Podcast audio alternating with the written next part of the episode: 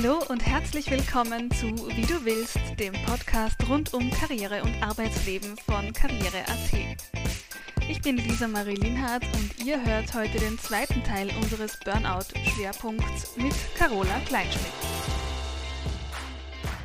Im ersten Teil, da haben wir schon mal besprochen, wie Stress eigentlich entsteht, welche Stressfaktoren uns im Job besonders belasten und wann der Stress denn wirklich krank macht. Und das, was die Menschen heute erleben, ist eben, dass sie quasi auf dieser höchsten Stufe, dieser Amplitude, also auf dem Berg oben, hängen bleiben. Weil sofort der nächste Stress kommt und die Kurven sich überlagern.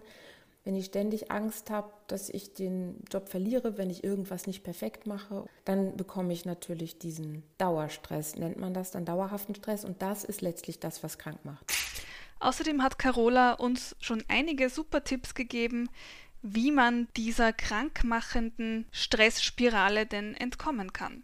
Immer wenn man anfängt, Nackenverspannungen, Schlafprobleme, man denkt morgens um vier schon an Job und so, unser Stresssystem sagt uns natürlich, da musst du durch, weil das wittert ja die Gefahr. Jetzt geht es ja aber nicht um Leben und Tod.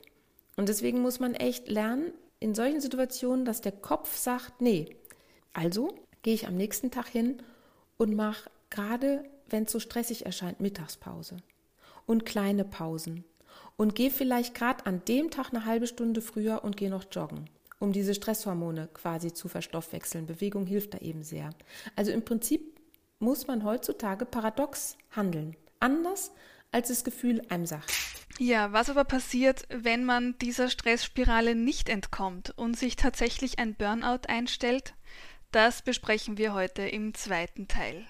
Ich wünsche euch viel Spaß beim Zuhören von Episode 16.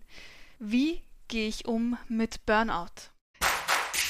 Wenn man diesen Punkt jetzt dann aber übersieht ja, und es stellt sich tatsächlich ein Burnout ein, wie lang dauert denn sowas oder wie verläuft diese Krankheit? Also ich habe das Gefühl, ich weiß eigentlich sehr, sehr wenig über über den Verlauf von Burnouts und ich weiß ganz, ganz wenig über die Symptome und darüber, wie es den Menschen, die da betroffen sind, geht.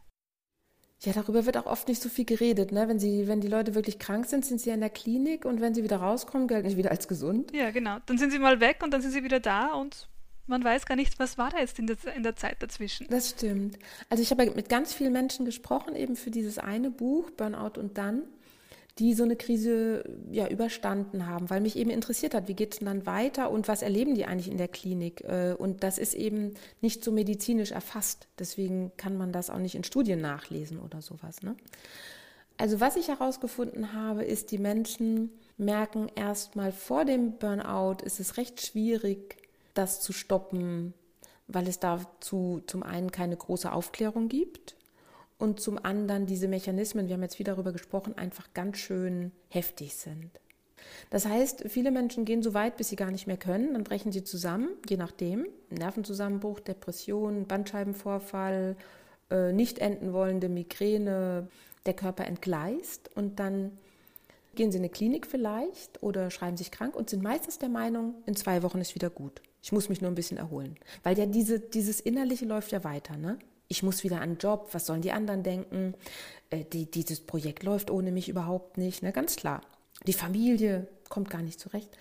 So, das sind die Gedanken. Und äh, meistens, wenn sie dann aber eben in Behandlung sind oder vielleicht auch nicht in der Klinik, sondern mit einem Arzt sprechen und so, dann merken sie, dass das doch länger dauert. Weil eben die pure Erholung würde vielleicht wirklich zwei, drei, vier Wochen dauern. Aber man kann ja eigentlich nicht mit dem gleichen, wie man heute sagt, Mindset zurück in die Arbeit, weil dann macht man es ja gerade wieder genauso. Also das heißt, die Menschen, die jetzt langfristig gesund geworden sind, die ich interviewt habe, die hatten wirklich eine große Veränderung innerlich durchgemacht. Also zum Beispiel die eine, die hat vorher gar nicht ihre Gefühle so wahrgenommen. Die hat immer sich noch mehr Aufgaben und die ist auch sehr energetisch und hat viel Humor. Dann hat sie sich hier engagiert und hier und hier und hat gar nicht gemerkt, dass sie sich immer mehr draufpackt, weil sie sich eigentlich zum Beispiel in ihrem Arbeitsfeld, aber auch mit ihrer Ehe gar nicht wohlgefühlt hat und hat sich quasi immer mehr positive Emotionen von außen geholt, aber eigentlich nicht da aufgeräumt, wo die Konflikte waren und ist in so eine große Erschöpfung. Und als die dann in diesen Therapien Zugang zu ihren Gefühlen gefunden hat, hat sie dann auch die Stärke entwickelt, besser für sich zu sorgen und ähm, ihr Leben faktisch zu entlasten, aber auch ein paar Dinge aufzuräumen, also ihren Arbeitgeber zu verändern, langfristig auch zu kündigen und solche Sachen. Und ähm, hat praktisch diesen Mechanismus entkräftet. Oder ein anderer Mann, der sehr ehrgeizig war, Unternehmensberater, immer unterwegs, fand das auch cool. Irgendwann hatte eine Depression, konnte überhaupt nicht mehr aufstehen. Und der ist zum Beispiel nicht in eine Klinik gegangen, der hat nur mit einem Coach gearbeitet, der hat dann eben für sich entdeckt, ach so, ein Mensch kommt ohne Beziehungen nicht aus. Geld reicht nicht. Also der war so abgespalten von seinen Gefühlen auch oder von seinen Bedürfnissen, besser gesagt, dass der quasi sich in die totale Überlastung getrieben hat nach, nach dem Motto, wenn ich genug Geld habe, dann wird alles gut. Und der musste wirklich wie so ein Kind lernen, dass es sowas gibt. Und das sind jetzt heftige Fälle, aber ganz viele Menschen müssen zum Beispiel lernen, dass sie auch gute Menschen sind und auch helfende Herzen, ohne dass sie jedem helfen müssen. Oder dass man ein sehr guter Mitarbeiter mit Perfektionsanspruch sein kann, aber dann die Projekte gut auswählen muss. Man kann nicht bei jedem Mini-Projekt diesen Perfektionsanspruch und dann ist ja auch nicht nötig. Also, dass man praktisch das in Relation setzt. Ne? Oder Leute, die gern Verantwortung übernehmen, dass man sich selbst gegenüber genauso verantwortungsvoll sein sollte, als wie den Projekten gegenüber. Sowas. Und das dauert. Und je nachdem dauert das Wochen oder auch ein paar Monate. Und manchmal passt dann auch der alte Job wirklich nicht mehr. Aber oft geht es auch. Also am Anfang denken auch alle, ich muss den Job wechseln, weil der ja mich so krank gemacht hat. Aber dann merken sie irgendwann, nee, es ist doch mehr, ich muss in mir paar Sachen verändern und dann kann man die auch im Außen fordern. Also man kann ja auch von Führungskräften eine Berechenbarkeit fordern oder man kann mit der Personalabteilung sprechen oder man kann vielleicht seine Arbeitszeit reduzieren. Also man kann ja natürlich doch viele Dinge dann verändern, wenn man weiß, was man will. So lange Ausfälle sind ja dann natürlich auch für Unternehmen nicht sehr lustig. Gerade wenn man daran denkt, dass es vielleicht ein sehr, sehr engagierter Mitarbeiter ist, der dann ins Burnout rutscht oder jemand, der, dem, der eigentlich sehr wertvoll ist fürs Unternehmen.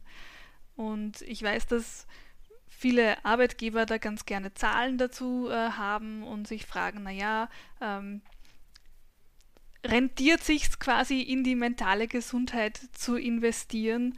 Was meinst du dazu? Rentiert sich das? Ja, man kann sich das ja ganz einfach ausrechnen. Also eine psychische Erkrankung oder eben jetzt ein Burnout, wenn man das so nennen will, eine stressbedingte Depression, das sind Ausfälle in Deutschland zumindest im Schnitt von 28 Tagen.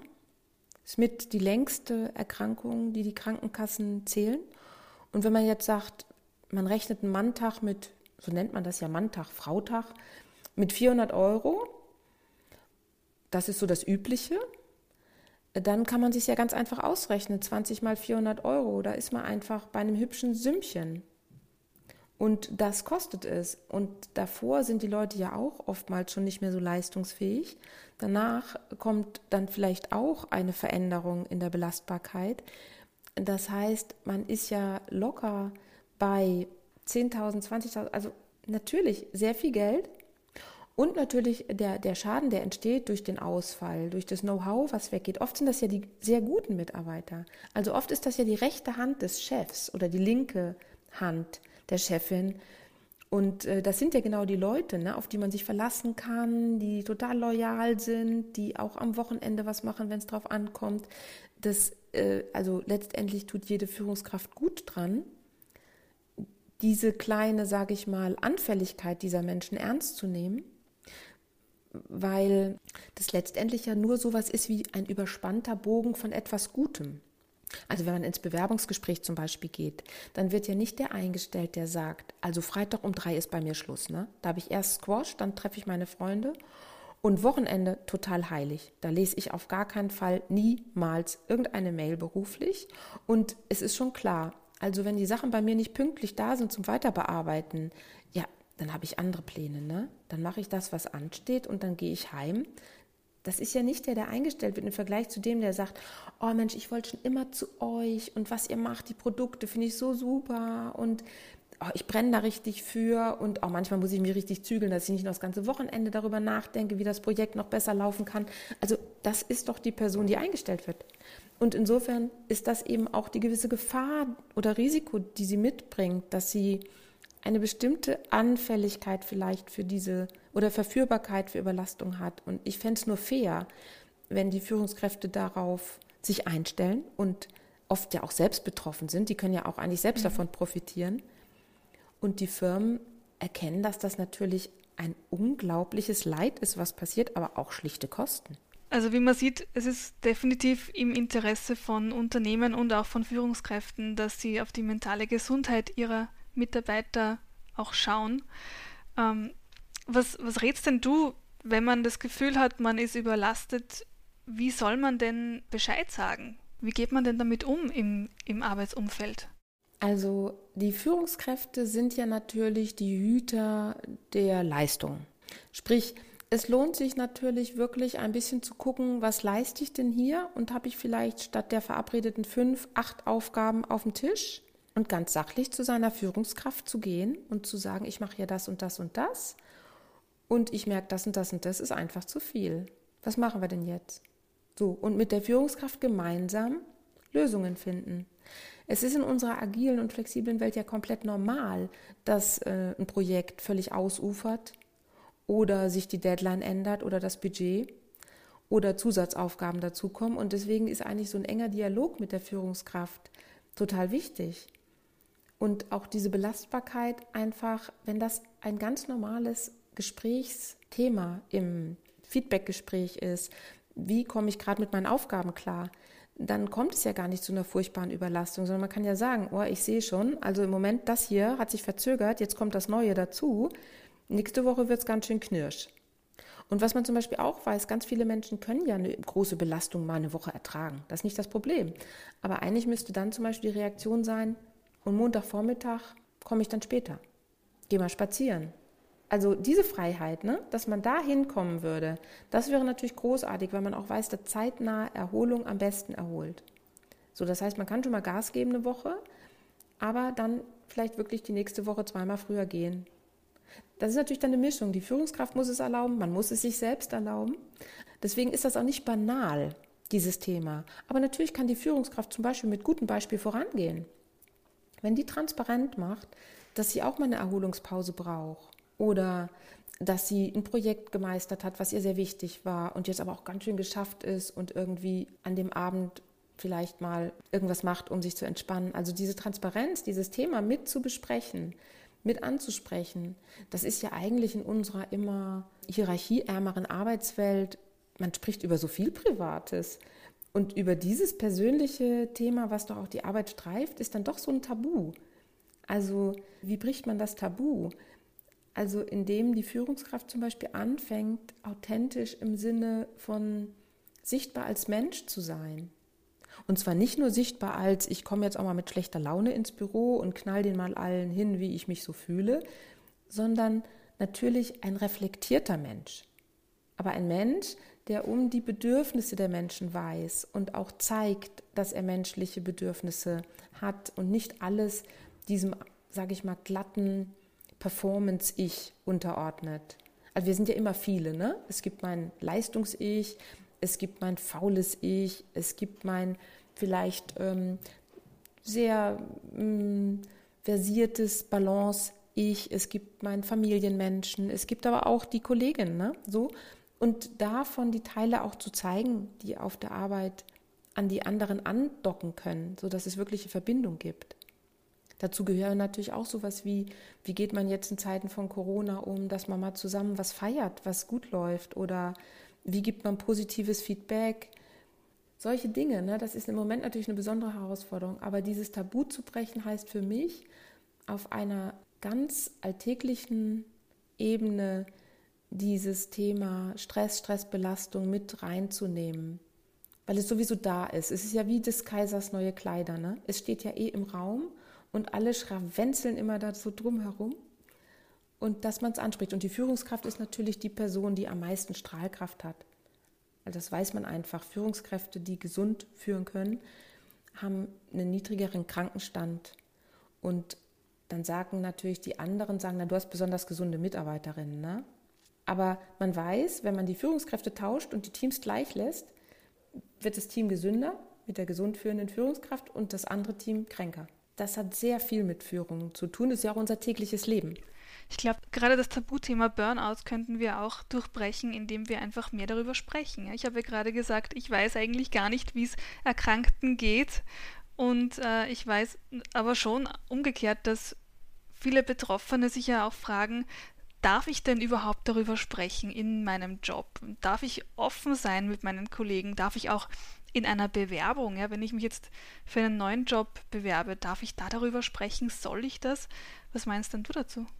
Also ich würde es erstmal nicht unbedingt tun, weil der Wunsch zum Beispiel von Psychologen oder Psychiatern ist, am Anfang der Genesung legt man sich schon noch dieses Label Burnout auch ein bisschen wie so ein Schutzmantel um. Also man sagt, ich war gerade schwer krank, ich brauche noch ein bisschen Schonung. Aber wenn du dann wieder im Beruf bist oder dich in einem neuen Beruf bewirbst, dann ist eigentlich das Ziel, dass du eine gesunde neue Balance entwickelt hast. Und, ähm, und dann brauchst du diesen Schutzmantel Burnout eigentlich nicht mehr. Also dann wäre es wünschenswert, dass du einfach sagst, ich möchte mich bewerben für vier Tage in der Woche oder für ähm, eine Stelle mit Führungsverantwortung bis zu drei Personen, aber nicht mehr oder so. Ne? Also dass du einfach dezidiert weißt, wer du bist. Oder du guckst bei der Auswahl des Arbeitgebers, ist das jemand, der wirklich zu seinem Wort steht? spielt da Gesundheit eine Rolle. Aber in dem Moment, wo du dich wieder gesund fühlst, kannst du ja auch mit einem gewissen Selbstbewusstsein sagen, das ist mir wichtig im Beruf, ne, dass ich da auch als Mensch gesehen werde. Aber dann brauchst du im Prinzip nicht unbedingt sagen, du warst krank, würdest du ja vielleicht bei einer anderen Erkrankung auch nicht. Trotzdem braucht man kein Tabu draus machen. Also zum Beispiel, ich kenne Leute, die einen Burnout hatten und die dann durchaus in der Firma sagen, ich war stressbedingt länger krank und sich auch zur Verfügung stellen, zum Beispiel für Rückfragen von Kollegen. Aber das geht natürlich nur in der Firma, wo das kein Nachteil ist. Die Leute, die ich kenne, die dann Leute begleiten, wieder bei der Wiedereingliederung, die sagen halt, das zu justieren ist ein schwieriger Punkt in der Wiedereingliederung. Weil erstmal möchte man dem Chef das vielleicht auch vorknallen, ne? du bist mitschuld, dass mir so schlecht ging. Aber das ist immer noch die Opferhaltung. Im Prinzip geht es darum, lieber Chef, ich wünsche mir von dir, dass wir einmal die Woche ein Backup-Gespräch haben. Ich wünsche mir klare Aufgaben, klarere Ziele oder so, aber nicht, du bist schuld an. Ne? Das ist dann auch nicht mehr auf Augenhöhe. Es geht um diese Augenhöhe. Und da braucht man manchmal auch einen Coach in der Wiedereingliederung an der Seite, um zu gucken, wie will man damit eigentlich ins Berufsleben wieder reingehen oder wenn man sich neu orientiert. Das ist schon wichtig. Und dann gibt es so und so. Es gibt Leute, die sagen das ganz offen, weil die sagen, es gehört zu mir, ich äh, will darüber sprechen und andere tun es nicht. Da kann man keinen Rat geben, außer denen, es sich wirklich gut zu überlegen. Weil die anderen übernehmen nicht die Verantwortung für deine Lebenserfahrungen, sondern die hast du natürlich selber.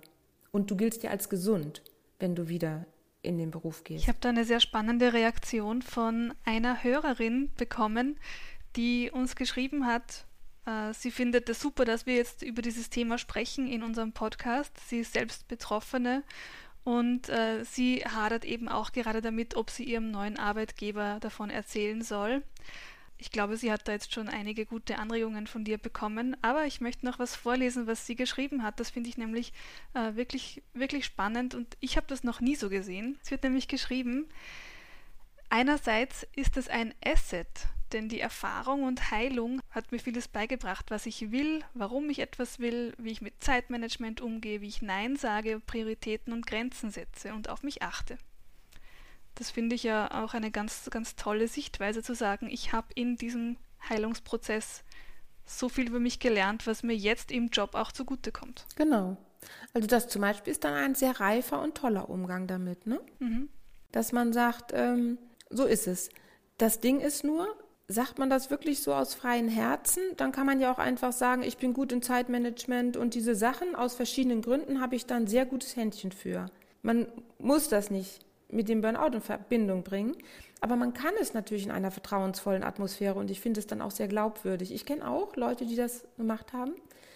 Ich denke, es ist halt ein bisschen so, wenn es, sage ich mal, in einer Firma ist, wo nicht so großes Verständnis ist, dann ist es einfacher zu sagen, ich kann das einfach gut und ich sage ganz klar Nein oder so. Und dann werden das zum Beispiel die engeren Kollegen schon erkennen.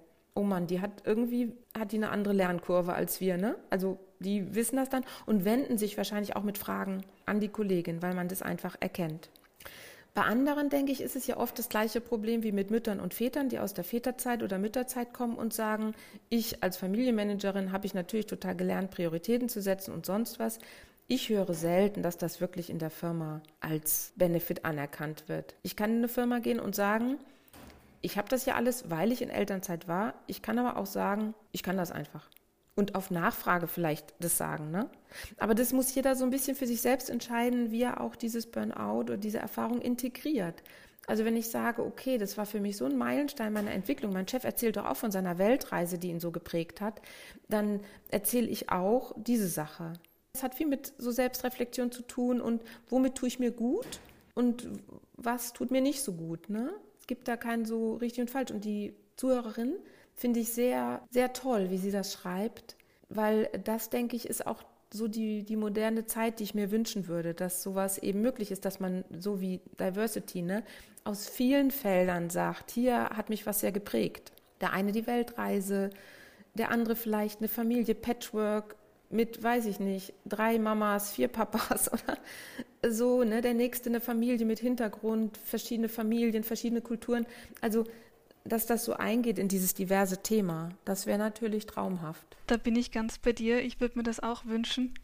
Und wenn wir jetzt schon beim Thema Wünschen sind, dann würde ich doch meinen, kommen wir schon zum Schluss unserer Episode. Ich glaube, wir haben jetzt wirklich sehr, sehr viel über Burnout gesprochen und hoffe, es war auch äh, viel dabei für unsere Hörer, die sich jetzt vielleicht das ein oder andere für sich mitnehmen können. Ich darf schon verraten, in der nächsten Episode, da werden wir auch noch einmal ein bisschen das Thema streifen. Also das zieht sich jetzt so ein bisschen durch, durch unsere Folgen, ähm, weil es im Moment einfach sehr wichtig ist, denke ich.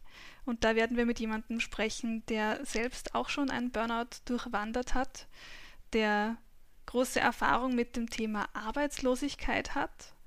Und da werden wir dann darüber sprechen, wie man denn damit umgeht, wenn man jetzt schon länger arbeitslos ist und wie man diese Zeit doch auch sinnvoll für sich nützen kann. Das schon mal als kleiner Teaser für die nächste Folge. Aber jetzt, Carola, jetzt kommen wir wieder zu dir und zu unserem Wunschkonzert und zu meiner Abschlussfrage an dich. Womit würdest denn du deinen Tag verbringen, wenn du genauso leben könntest, wie du willst? ja, eine sehr gute Frage. Also ich finde, tatsächlich kriege ich das inzwischen immer mal wieder gut hin. Also für mich sind so Tage wichtig, die eine Abwechslung haben. Also das habe ich für mich festgestellt. Ich sitze gerne am Schreibtisch und lese was, aber dann stehe ich auch gern auf und gehe raus. Äh, ich habe mir jetzt heute Mittag auch äh, gegönnt, dass wir noch einmal im Kleingarten vorbeigegangen sind bei den Häschen und ein bisschen Schneehäschen geguckt haben, was die da so machen. Da wohnen zwei Hasen im Garten. Also das ist schon diese Abwechslung, das ist für mich eigentlich der ideale Tag. Dass ich eine Freundin treffe, höre, wie es meinen Bekannten geht, dass ich ein bisschen Zeit mit meinen Kindern verbringe. Zumindest wenn es jetzt Alltag ist.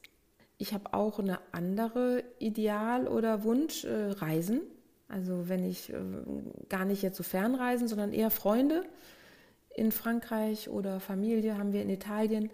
Also diese Bande so über die Landesgrenzen hinweg zu knüpfen, dahin zu fahren. Ich liebe das Reisen, also mich in Zug zu setzen und zehn Stunden später irgendwo zu sein und die fremden Sprache und sich da so reinzufuchsen, ich finde, das verändert auch das Denken immer so großartig. Das sind so ideale Tage. Also entweder im Alltag abwechslungsreich und so im eigenen Rhythmus, also nicht so von außen getrieben, ne? sondern ich lege das Buch zur Seite, wenn ich denke, jetzt habe ich genug gelesen. Ich gehe spazieren, wenn ich denke, jetzt habe ich Lust auf frische Luft, das Wetter ist gerade schön, so. Und dann aber auch dieses andere Inspiration. Das finde ich schon eine sehr ideale Mischung, wenn das geht. Dann sage ich dir vielen Dank, dass du heute bei uns dabei warst. Ich hoffe, es hat dir auch Spaß gemacht. Mir hat es jedenfalls wahnsinnig Spaß gemacht, weil ich wieder sehr viel Neues gelernt habe über ein Thema, das ich sehr, sehr interessant finde.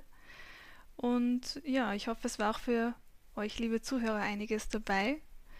Carola, das letzte Wort überlasse ich jetzt dir. Auch danke dir vielmals. Ja, es war sehr interessant und ich finde dieses Thema, das ist so viel erzählt, aber eben immer noch so wenig ähm, greifbar auf eine Art für viele.